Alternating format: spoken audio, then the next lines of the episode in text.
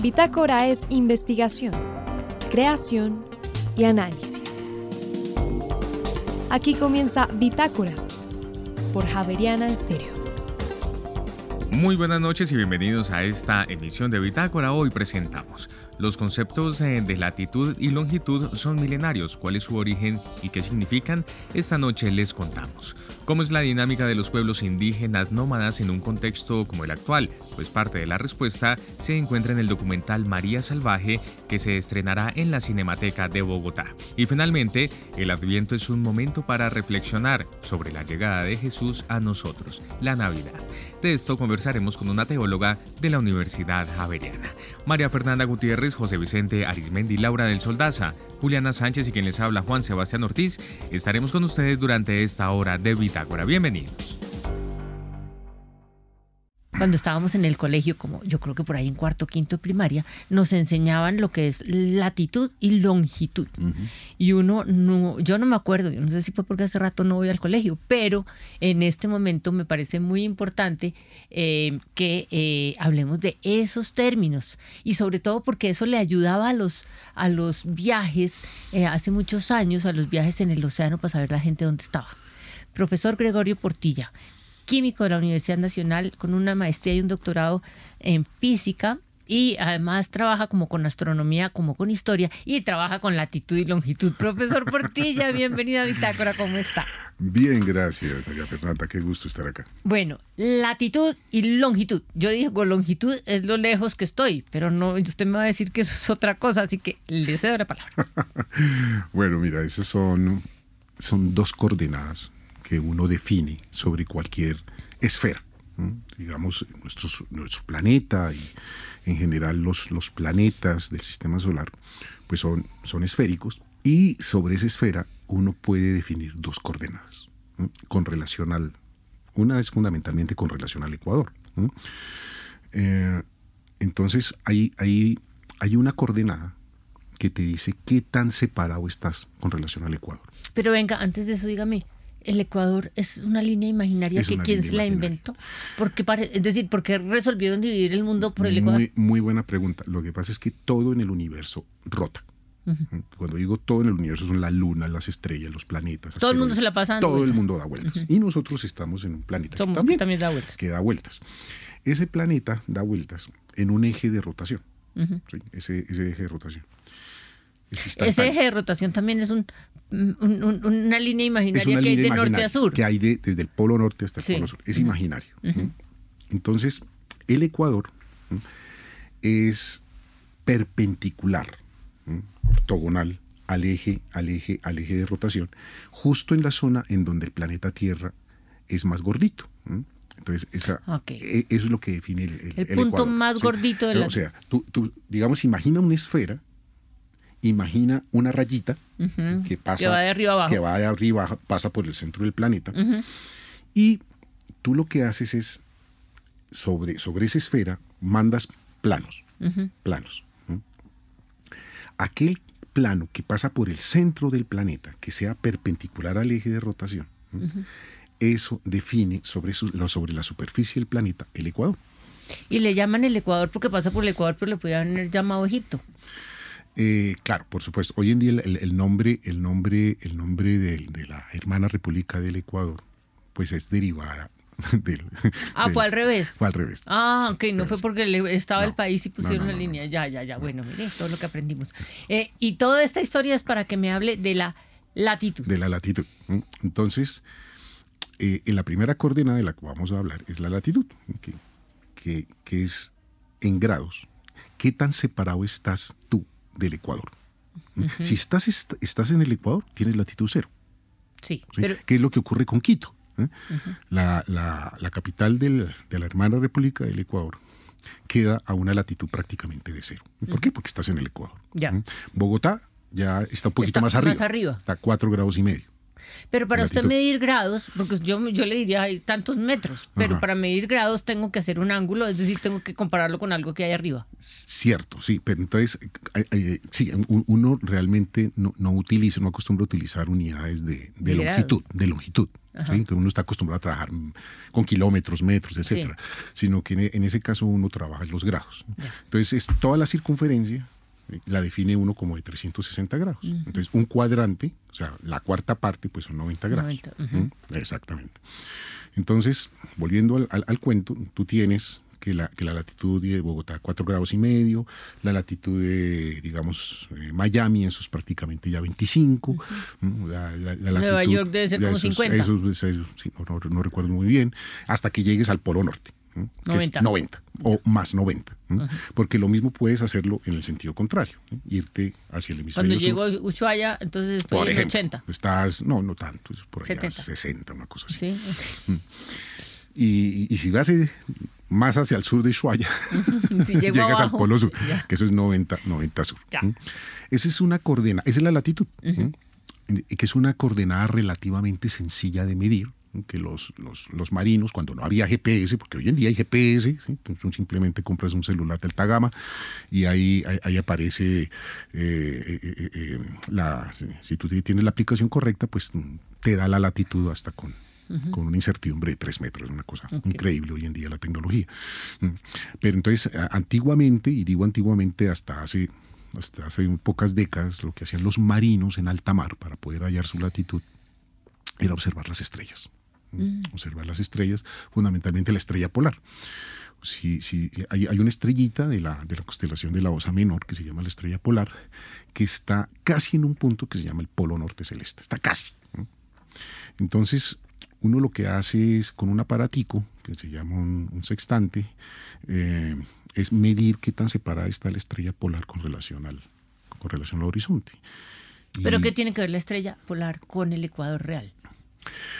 Eh, tiene mucho que ver porque mm, hay una separación entre ella y el ecuador de 90 grados. Pero no, no, no quiero entrar en esos, en Vale. esos de- No detalles, en esos detalles ya que son matemáticos geo- o geométricos realmente. Eso con relación a la latitud. O sea, lo, lo- que quiero dejar claro es que la latitud era algo que era relativamente sencillo de conocer para un marinero, digamos, del Renacimiento.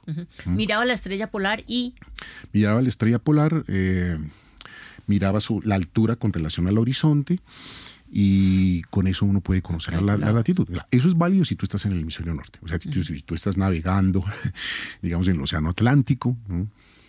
o en el Pacífico Norte, Ya. pero ya no se puede hacer cuando, cua- cuando pasas del Ecuador hacia el sur. Ya toca apelar a otras técnicas. Porque la, la estrella polar se me pierde. Claro, queda por debajo del horizonte, ya, Ya. ya tú no, no, no- no la observas. Entonces, en, en esos casos, pues una posibilidad es observar el sol. Ok. ¿m? Entonces, pero eso ya no- nos complica un, un tricito porque es que ya el sol se mueve con relación a las estrellas, tú tienes que tener una, una teoría del movimiento del sol, de cómo se mueve a lo largo del año, ¿m? etcétera. Entonces, eso, eso no es. es, es un poquito más complicado, pero no es, no es el complique más grande de, de- de la vida. ¿no? Lo que sí ocurre con la longitud. La longitud, que es la coordenada, digamos, de izquierda a derecha. ¿no? De izquierda a derecha. ¿no? Esa coordenada sí fue bastante complicada de poder obtenerla. Eh, lo, lo primero que hay que definir, lo primero que hay que hacer ahí es definir un meridiano de referencia. ¿Qué es un meridiano? Es, es una semicircunferencia que va de polo a polo y cae perpendicular al ecuador. Eso es un, eso es un meridiano. ¿Pero dónde está? Es imaginario, Ya. ¿m?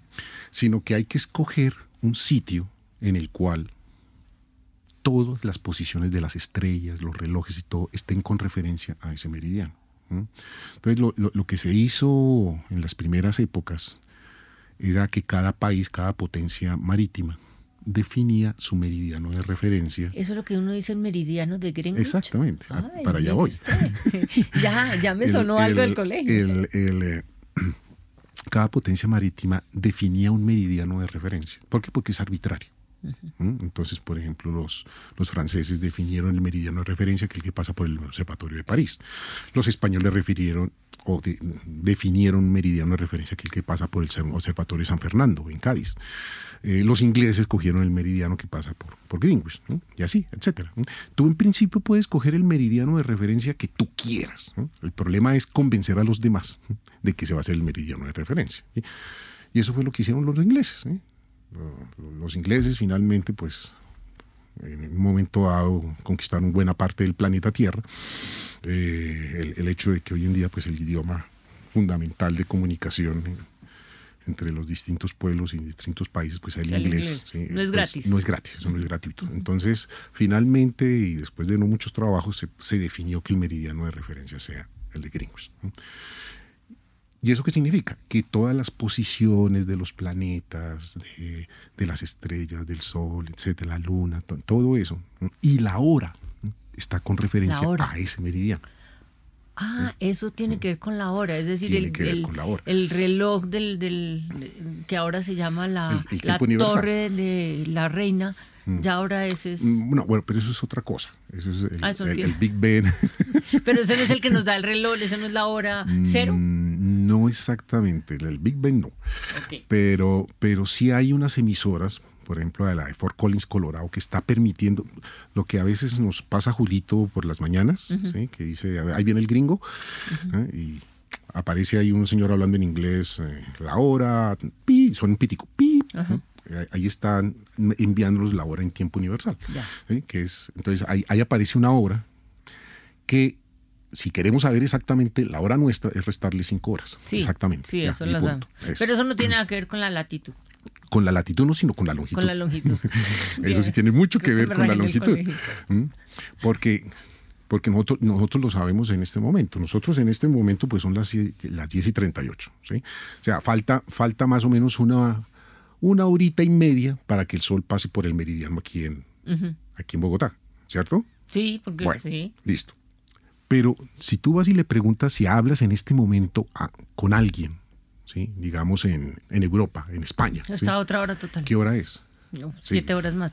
Exactamente, ¿sí? si, si fuera verano serían siete horas más, digamos, en el centro de, de, Europa. ¿Mm? Eso significa de que la posición de los astros con relación al horizonte es distinta dependiendo de la longitud. ¿Mm? ¿Cierto? Sí, claro. Entonces, ahí, ahí, ahí, fue la clave para poder hallar la longitud. ¿eh? En un momento dado, la longitud era un problema tan complicado de poder resolverse que se creyó que era muy análogo a la de la conversión de plomo en oro. Era, era así de difícil. ¿La conversión de qué? Del plomo en oro, al, ah. problema de la conversión del plomo en oro. O sea, era prácticamente imposible. se llegó a pensar eso. Y hoy en día nos da risa cómo se pudo, cómo se pudo resolver el problema de la longitud. ¿Por qué? ¿Ya me lo va a echar fácil? Porque sabes cómo se resolvió. Haciendo un reloj lo más exacto posible. Lo que pasa es que hoy en día, claro, nosotros somos personas que viven en el siglo XXI. Para nosotros es apenas obvio que los relojes son exactos. ¿Mm? Pero eso no era eso no era válido hasta hace unas pocas décadas. O sea, encontrar, o mejor, poder construir un reloj que no se atrasara o se adelantara unos cuantos segundos, eh, digamos en una semana o en dos semanas, era muy difícil, supremamente difícil. Y hace 300 años era terriblemente difícil. ¿Por qué? Pues los relojes de péndulo, etcétera, etcétera, o de, o de, o de resortes. Tú podías, el, el, relojito podía que funcionara muy bien en Londres, pero lo metías dentro de un barco comenzabas a viajar a través del mundo, llegabas al Caribe con semejante calor tan hijo de chica, ¿eh? bajabas eh, al, sur, al Shuaya, el frío tan tenaz. Esas oscilaciones de los, de los resortes y todo, pues son, están, claro, varían dependiendo de la temperatura. Entonces era un problema terrible, porque los relojes no eran exactos. Pero hubo un, carpintero, que fue George Harrison, un inglés, motivado por un concurso que se abrió por una muerte de marineros que hubo un accidente terrible, que fue que quien resolvió el problema, construyendo un reloj que ni se pudiera adelantar ni atrasar. Y así se pudo resolver el problema de la longitud. ¿Qué tiene que ver la longitud con el reloj? Tiene un minuto para terminar contándomelo. Pues tiene que ver mucho con lo que hablábamos ahorita de la hora. si, si, si tú conoces, si tú conoces exactamente la hora en Greenwich. ¿sí? Sí. Y tú puedes conocer tu hora En donde yo estoy, sí. en donde estás. ¿sí? Al, al- al- al comparar dos observaciones de un mismo astro, ¿no? que tú dices, eh, digamos un eclipse, eh, comenzó el eclipse a tal hora, ¿no? en Greenwich es tal hora, Sí, ¿sí? pero aquí tú lo observas a otra hora distinta. claro, seis horas diferentes. Tú restas, digamos que sean seis horas. ¿eh? 6 por 15 te da el valor de la longitud. ¿Y por qué salió. por 15? Por 15 porque es que un- el planeta Tierra, por cada hora que está pasando, se mueve 15 grados.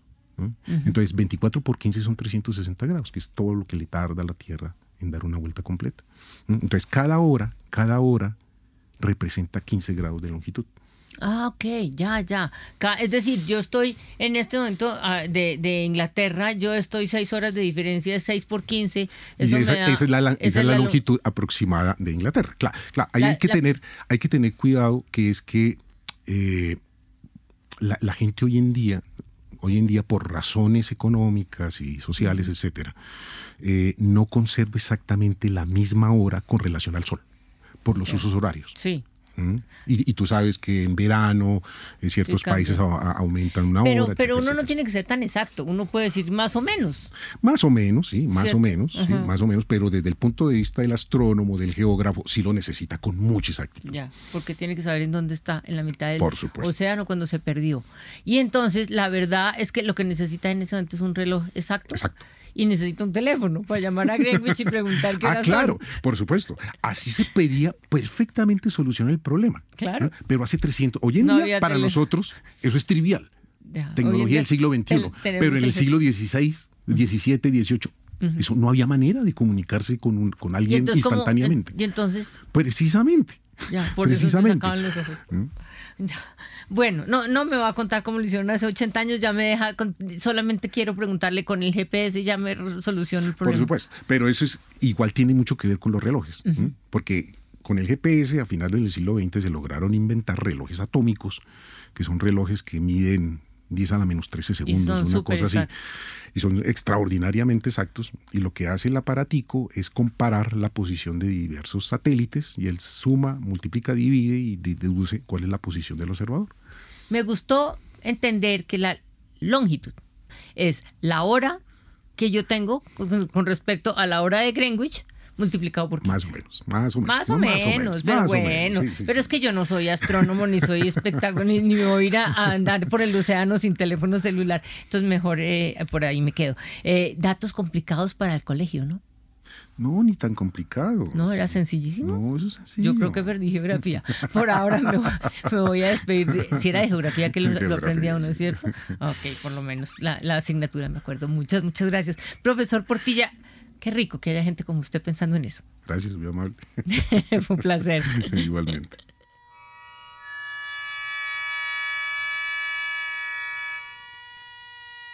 Y ahora en Bitácora, una muestra de la música sin fronteras de Javerian Estéreo. País, Japón. Intérprete, Kyoto Imperial Court Music Orchestra. Canción, Kyoto Netori. Ya regresamos.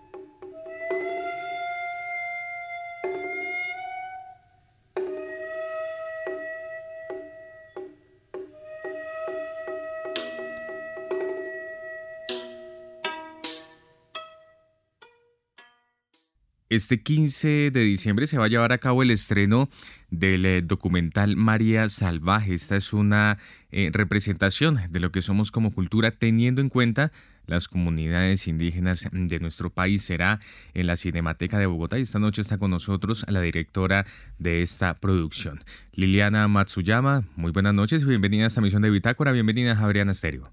Buenas noches, muchas gracias por la invitación. Eh, Liliana, este es el reflejo de lo que es la dinámica del pueblo amorúa. ¿Qué características tiene y en qué zona del país están ubicados? Sí, sí, trata de, de los amorúa, que son un pueblo que recorría las sabanas del Bichada, en especial entre el río Meta y el río Bichada. Ellos son cercanos a los sicuanes, o sea, se entienden, hablan la misma familia lingüística guajiro, pero son pueblos diferentes. A ellos los consideran los sicuanes eh, más salvajes, junto con muchos otros como los cuivas y llamareros, etcétera, que están en este momento en eh, hacia el Casanare, en Cañamochuelo. Y es que además, eh, Liliana, este documental es el resultado de dos eh, de sus pasiones, la antropología y también el cine. La antropología la llevó a esta realidad que luego usted decide contar a través del cine. Eh, sí, sí, sí, finalmente, finalmente ahí logré un balance, pero, pero me ha costado realmente al inicio cuando quise hacer el documental quería justamente alejarme de, la antropología, ¿no? Me, la antropología que yo estudié eh, le apuntaba mucho hacia la investigación, hacer doctorados, publicar y, y, y yo creo que soy alguien que, que se me facilita mucho más hacer, hacer cosas prácticas, producir. Y en cierto momento, si bien la antropología me dio la entrada, ¿no? Porque al final eh, yo tenía un entrenamiento para hacer investigación, para tener una mirada etnográfica, para entender qué, qué sentido tenía lo que estaba pasando en Puerto Carreño con los Amurúa. También en cierto momento del proceso, en especial en, en estos talleres de cine, eh, cuando intenté que el, el, documental se moviera un poco dentro de la industria y el medio, la antropología me está obstaculizando, ¿no? Eh, y, bueno, pero al final ya cuando vi la, la película, pues sí me doy cuenta que, que se logró finalmente un balance de esas cosas que hago. Y es que Liliana, usted ya ha estado muy cercana del pueblo Amorúa ya desde hace varios años inclusive. Eh, ¿Cómo es la dinámica de una comunidad nómada en medio de un contexto como el actual? Pues los Amorúa en particular están en diferentes estadios de pasar del nomadismo al sedentarismo. Ya ninguno de ellos, eh, y ellos, digamos, como pueblo, son muy independientes, como familias, perdón, son clanes familiares, no es un pueblo unido, sino que son clanes familiares muy independientes. De hecho, entre los clanes a veces no se quieren mucho. Eh, ya no son eh, clanes que se movilizan a través de las sabanas desdichadas, eso lo dejaron de hacer hace 40, 50 años. Ahora son nómadas, pero de los centros urbanos. Ellos se movilizan entre Venezuela y, Colombia buscando dónde hay trabajo, por ejemplo, recolectando eh, algodón en, en, Las Vegas del Meta o, o a veces escuchaba que los contrataban para recoger tomate en Venezuela, muchísimo adentro, muchísimo más lejos del Orinoco. Ellos se movil había un grupo que se movilizaba mucho así, por ejemplo, y en invierno llegaba a Puerto Carreño en muy malas condiciones los niños. Hay amorúas que están viviendo en los resguardos de, de Lichada, que quedan como a 30 minutos, una hora de Puerto Carreño. Sin embargo, esas tierras no son buenas para cultivar y ellos como son nómadas, pues no, digamos, esa no es su habilidad, establecerse en esos resguardos muy duros. Y está el caso como el de la familia de Matilde. Matilde llega a Puerto Carreño a vivir en el basurero. Eh, de ahí del basurero pasa a vivir en, como en un ranchito que ella armó al lado de un bar que se en el puerto y de ahí luego encontró el lugar en donde vive actualmente que son unos palos de mango que quedan sobre los afloramientos rocosos de, eso se llama el escudo guyanés, esas piedras que están ahí al, cerca del río Orinoco. Y es un lugar muy bonito porque están estas piedras, eh, están los palos de mango, allá pues hay sus ranchos, y, y está cerca del pueblo, pero al mismo tiempo, pues lejos, un poquito, un poquito lejos de, la dinámica urbana. Entonces, en conclusión, hay, hay una variedad de situaciones, en especial en, en el pueblo amurúa, que van de haber sido nómadas hasta hace muy poco a estar sedentarizándose en, en, en medio de los centros urbanos. Y es que aquí la idea de salvaje tiene un sentido especial. ¿Qué significa y qué representa en el documental? Yo creo que María es una niña, bueno, ahora ya mujer, eh, rebelde, muy libre, eh, salvaje en el buen sentido de la palabra, porque creo que eh, como que en ella privilegia ese espíritu, ¿no? Tal vez antes de pensarlo más, se la lleva el impulso, como ese instinto que tiene de, de, lo que es. cuando yo llegué a Carreño, y, lo que uno estudia en antropología es que el salvajismo es un concepto que se crea en oposición a la civilización. Salvaje es el que no había sido alfabetizado o eh, adoctrinado, bautizado por la Iglesia Católica. Y allá eh, me sorprendió mucho porque era un término que se seguía usando de manera cotidiana. Los amorúa decían, a los blancos les decían los racionales, los blancos racionales y claramente esa diferencia tenía que ver con la lectoescritura, con no saber leer y escribir y los números. Y los colonos, por su parte, decían que los amurúes eran muy salvajes, cosa que a mí en un principio me, me, me chocaba, eh, pero con el tiempo llegué a entender que era la explicación para, para porque no se lograban comunicar.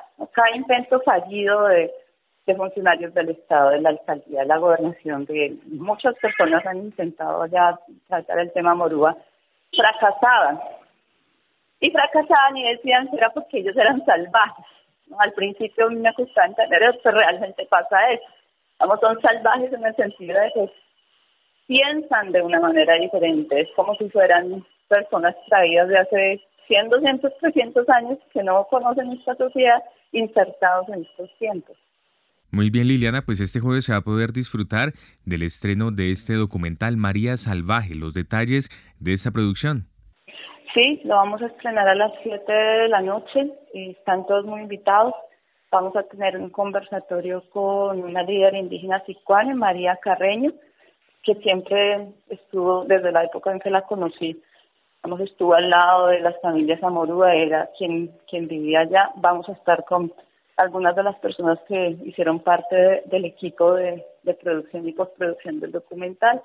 También se va a estrenar en Medellín, eh, en la sala Las Américas de Procinal.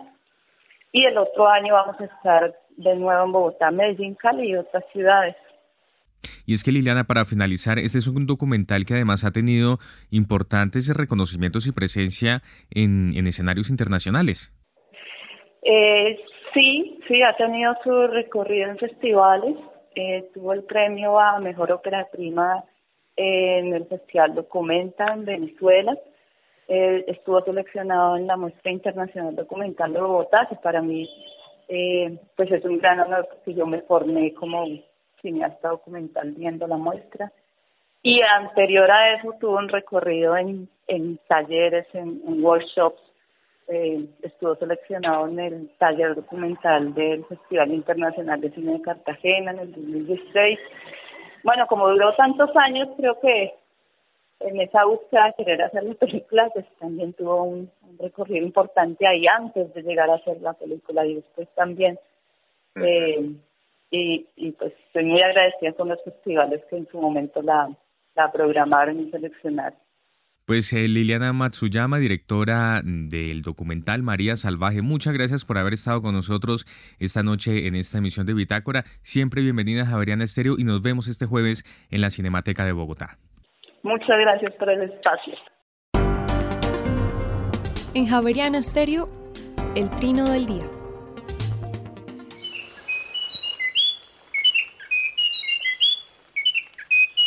El cucarachero de Munchique que estamos escuchando es una especie observada por primera vez apenas en 1980.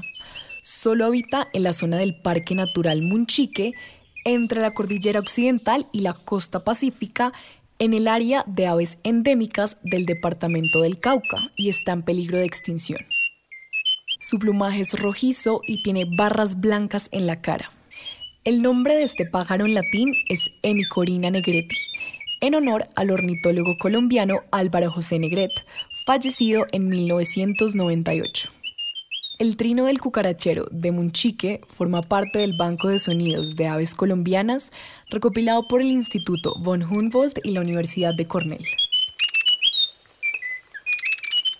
Javeriana Estéreo, sin fronteras. Aquello que estamos escuchando en este momento es, para algunos, una de las áreas francesas más populares. Para otros, es uno de los plagios accidentales más curiosos de la historia de la música. El amor es un pájaro rebelde, mejor conocida como la habanera, es el área más famosa de la ópera Carmen de Georges Bizet, estrenada apenas semanas antes de su muerte. Es posible que Bizet jamás se hubiese imaginado el éxito que iba a llegar a tener esta obra, siendo esta la ópera francesa más representada a nivel mundial incluso en las últimas décadas. Su popularidad se debe en parte al carácter de su protagonista y lo pegajoso de sus melodías. Sin embargo, digo que Bizet jamás se hubiese imaginado el éxito de esta obra, pues inicialmente fue un fracaso en taquilla, estando a punto de ser retirada del teatro apenas en la quinta función, y fue terriblemente censurada y atacada por la crítica de la época por la escandalosa actitud de Carmen y su terrible final. Resumiendo un poco la historia, esta ópera se ambienta en Sevilla alrededor de 1820. Carmen es una gitana bella y sensual que seduce al cabo don José, por ella, el cabo decide dejar a Micaela, su prometida, se amotina contra su superior y hasta se une a un grupo de contrabando. Al final, Carmen se interesa en un torero llamado Escamillo. Cegado por los celos, don José termina asesinando a Carmen en una corrida de toros. El rol de Carmen es un papel muy particular por la escogencia de su voz. Es tradicional dentro del mundo de la ópera que los compositores escogiesen sopranos, es decir, voces más agudas y ligeras, para representar a las heroínas, las doncellas y las protagonistas de sus historias. Sin embargo, el fuerte carácter de Carmen siendo una gitana española, que además se vale de su sensualidad y su picardía de manera abierta, son las razones por las cuales Bizet habría escogido a una mezzo soprano, es decir, una voz más robusta, para interpretar este papel. Así, Carmen inició como un fracaso escandaloso en el Teatro Nacional de París, sin embargo, luego de su estreno en Viena, el cual alcanzó a firmar Bizet un día antes de su muerte, se convirtió en un éxito rotundo, siendo incluso la tercera ópera más representada en las últimas décadas a nivel mundial. No obstante, algo que poco se conoce de esta obra es que el área que estamos escuchando en este momento, y que es una de las áreas más conocidas no solo de esta ópera en específico, sino del repertorio lírico en general, es en realidad un plagio accidental. Sucede que Bizet compuso esta manera basado en una canción popular española que él creía que era anónima como una melodía del folclore tradicional sin embargo, poco después del estreno de la obra se enteró que esta canción en realidad sí tenía autor, un español que había fallecido apenas una década antes de la composición de la ópera, de nombre Sebastián Iradier, el cual habría compuesto esta obra conocida como El Arreglito. Por suerte, luego de enterarse de este dato, el compositor decidió incluir la notación de autoría de esta canción dentro de la reedición de la partitura, por lo que a pesar de cometer un plagio accidental, Bizet logró remediar el error y darle crédito al autor original de su habanera. Sin nada más que añadir a esta curiosa historia, los dejo con la habanera de la ópera Carmen. Mi nombre es Manuela E. Aguirre y esto es Ópera Viva.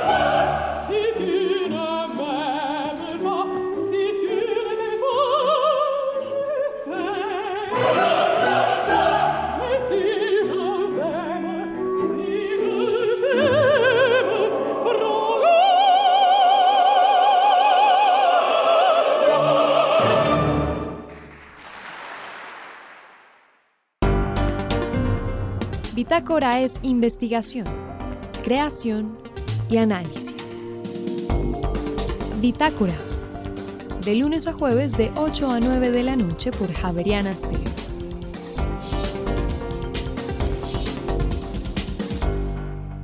Épocas de Navidad, épocas de fiesta, pero también épocas de Adviento.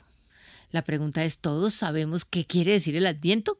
Para conversar sobre ese tema, tengo invitada a Ana Mariela Marcano. Ella es licenciada en teología de aquí de la Universidad Javeriana y tiene una maestría en gestión de, la de organización. Eh, Mariela, bienvenida a Bitácora. ¿Cómo está? Muchas gracias, María Fernanda. ¿Cómo estás? ¿Uno dice feliz adviento? No. Eh, no. Ok. ¿Por qué no dice feliz? ¿Qué es el adviento? Como uno en Navidad dice feliz Navidad, feliz. Claro, claro. Entonces, pues también es un tiempo feliz, pero pues no es un tiempo de felicitar porque precisamente es un tiempo de preparación para poder vivir y felicitar en la Navidad. Em, digamos que la Iglesia Católica tiene un año litúrgico. Entonces, cada momento de este año pues tiene una significación especial. El Adviento es el inicio del año litúrgico católico. Entonces, eh, no iniciamos el año litúrgico el primero de enero, sino que iniciamos con el primer domingo de Adviento, que suele ser como hacia finales de noviembre.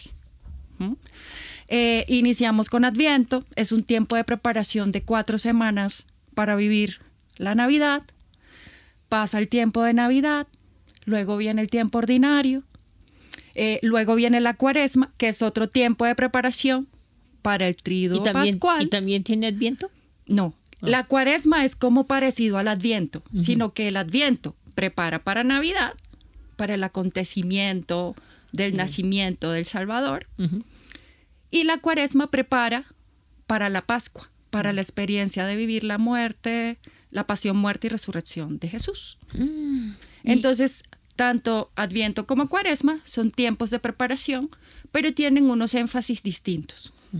Entonces, el tiempo de Adviento son cuatro semanas. Eh, las primeras dos semanas eh, nos invitan como a, una conversión del corazón, a ir disponiéndonos eh, a una experiencia también de cambio, de actitudes, ¿sí? ¿Por qué? Porque vamos a vivir la Navidad y vamos a querer que el niño Dios nazca en, nuestro hogar, en nuestro corazón. Y así como disponemos la casa y preparamos la casa y la decoramos, pues también es importante preparar el corazón, preparar el ser para ese nacimiento.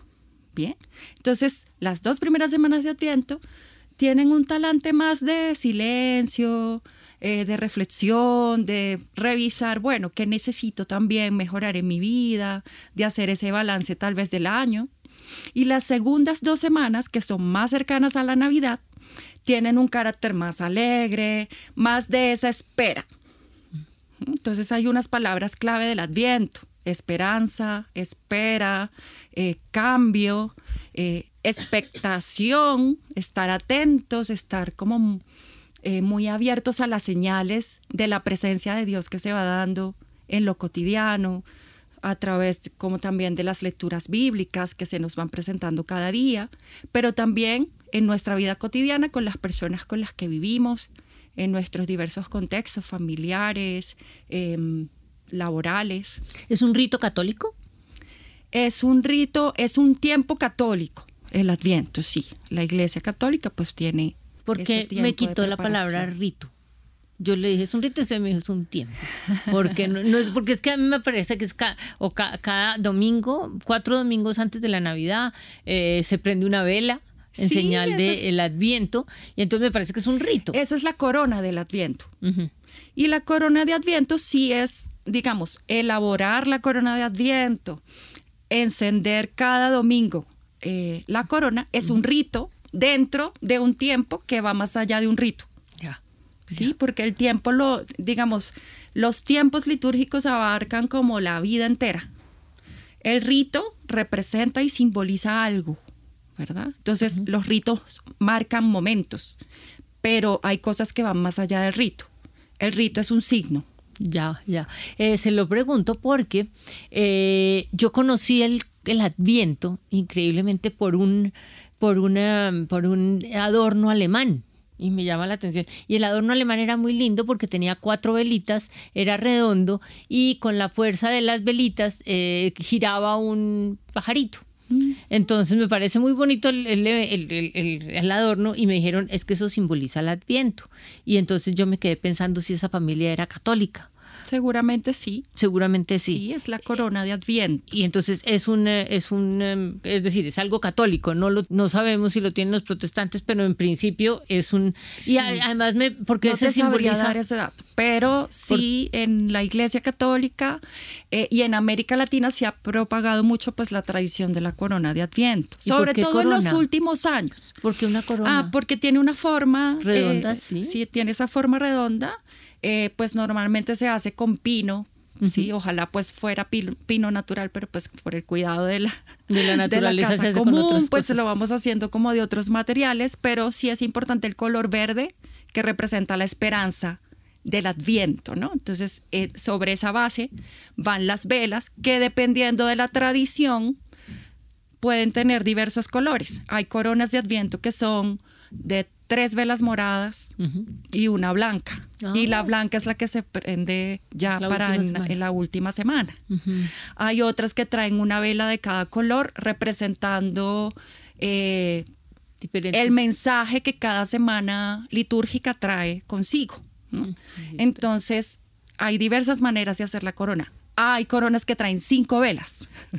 Entonces, hay como que a la libertad también de la persona, de la familia y de la tradición de cómo la, Y del artista la que la realiza y del artista. Usted dice que eh, es el inicio, eh, de que la- las- los cuatro domingos empiezan con el inicio del año litúrgico. Sí, ¿Eso señor. quiere decir que el año litúrgico se acaba en noviembre? Sí, señora. Ay, mi- ¿y, y por Con qué la, no con la- semana número 34 del tiempo ordinario.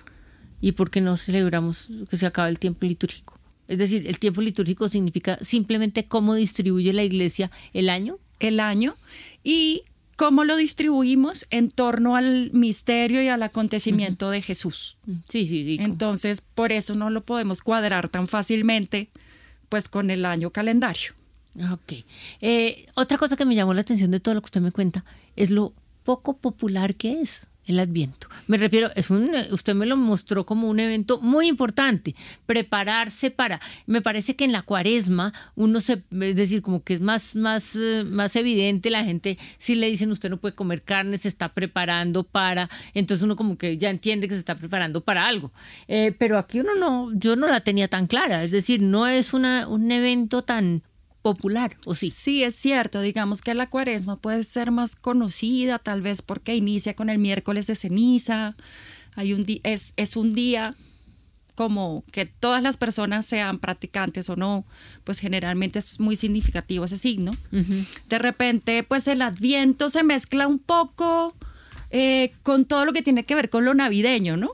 Sí. Y, y popularmente, pues como que buscamos anticipar la Navidad, ¿no? Como que ponemos, cada vez ponemos el pesebre o armamos el arbolito más temprano. Sí. Uno sale ya en octubre y ya las tiendas tienen cosas de Navidad. Y nosotros como seres humanos, porque ese tiempo nos trae esperanza, nos trae luz, nos trae ilusión, queremos como adelantarlo y atraerlo, ¿verdad? que no, no está en contradicción con la vivencia del adviento. Entonces se nos, se nos, em- se nos pierde un poco este sentido de que, bueno, ok, hay que vivir la Navidad, pero también debo preparar mi corazón para ello, ¿sí? Como preparar esa casa.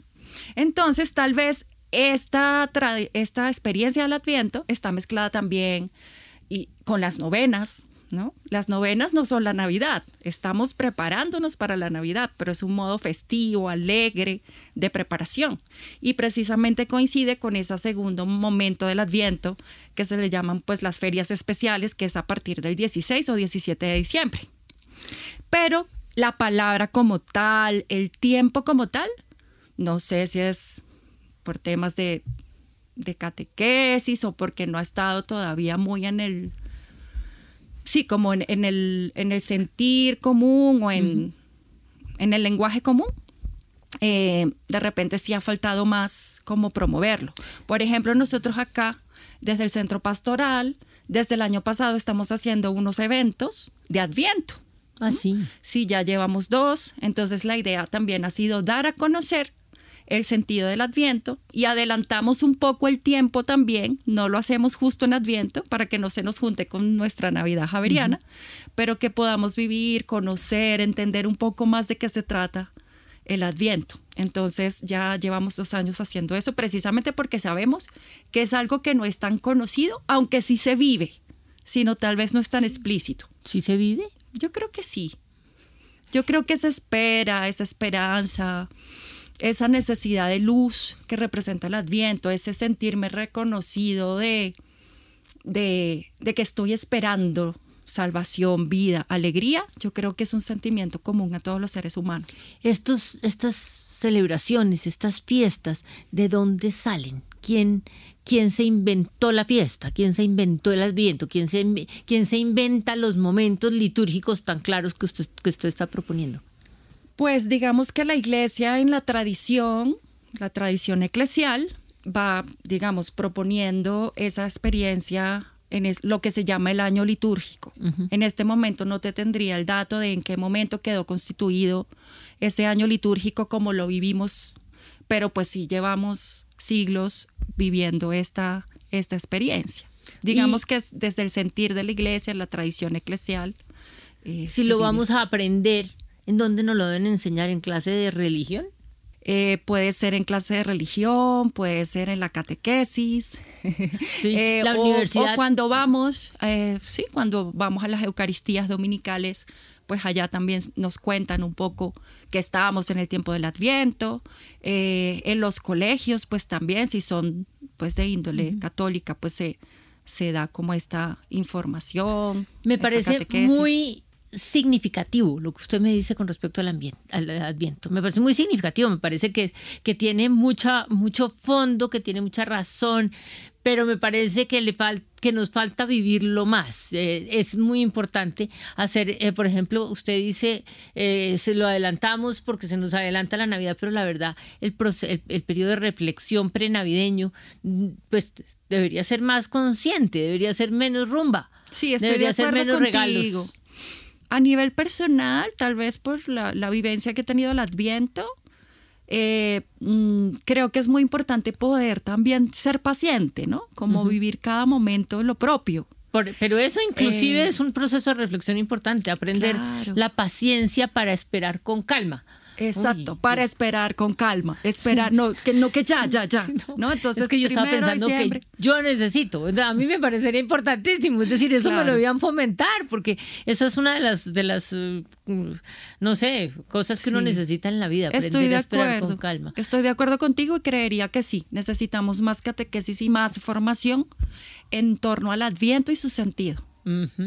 Bueno, ojalá que alguien nos oiga y que ustedes desde Pastoral eh, lleguen eh, no solamente a la Universidad Javeriana. Eso es eh, entender el Adviento aceptarlo como un proceso prenavideño, pero de reflexión, de calma, de pensar y después de empezar a alegrarse y después de alegrarse mucho, porque es como una escalerita que sí, no es tampoco un tiempo como no es de llanto ni de no tristeza, es de llanto ni de tristeza, pero sí de recogimiento.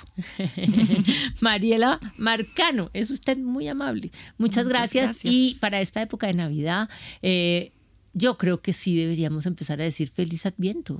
Sí, sí, sí, lo podemos decir. O por lo menos eh, adviento Por lo menos para hacerlo más evidente. Sí, eso. O con consciente adviento, o pilas con tu adviento. Algo para que hacerlo más evidente. Muchas gracias. Muchas gracias.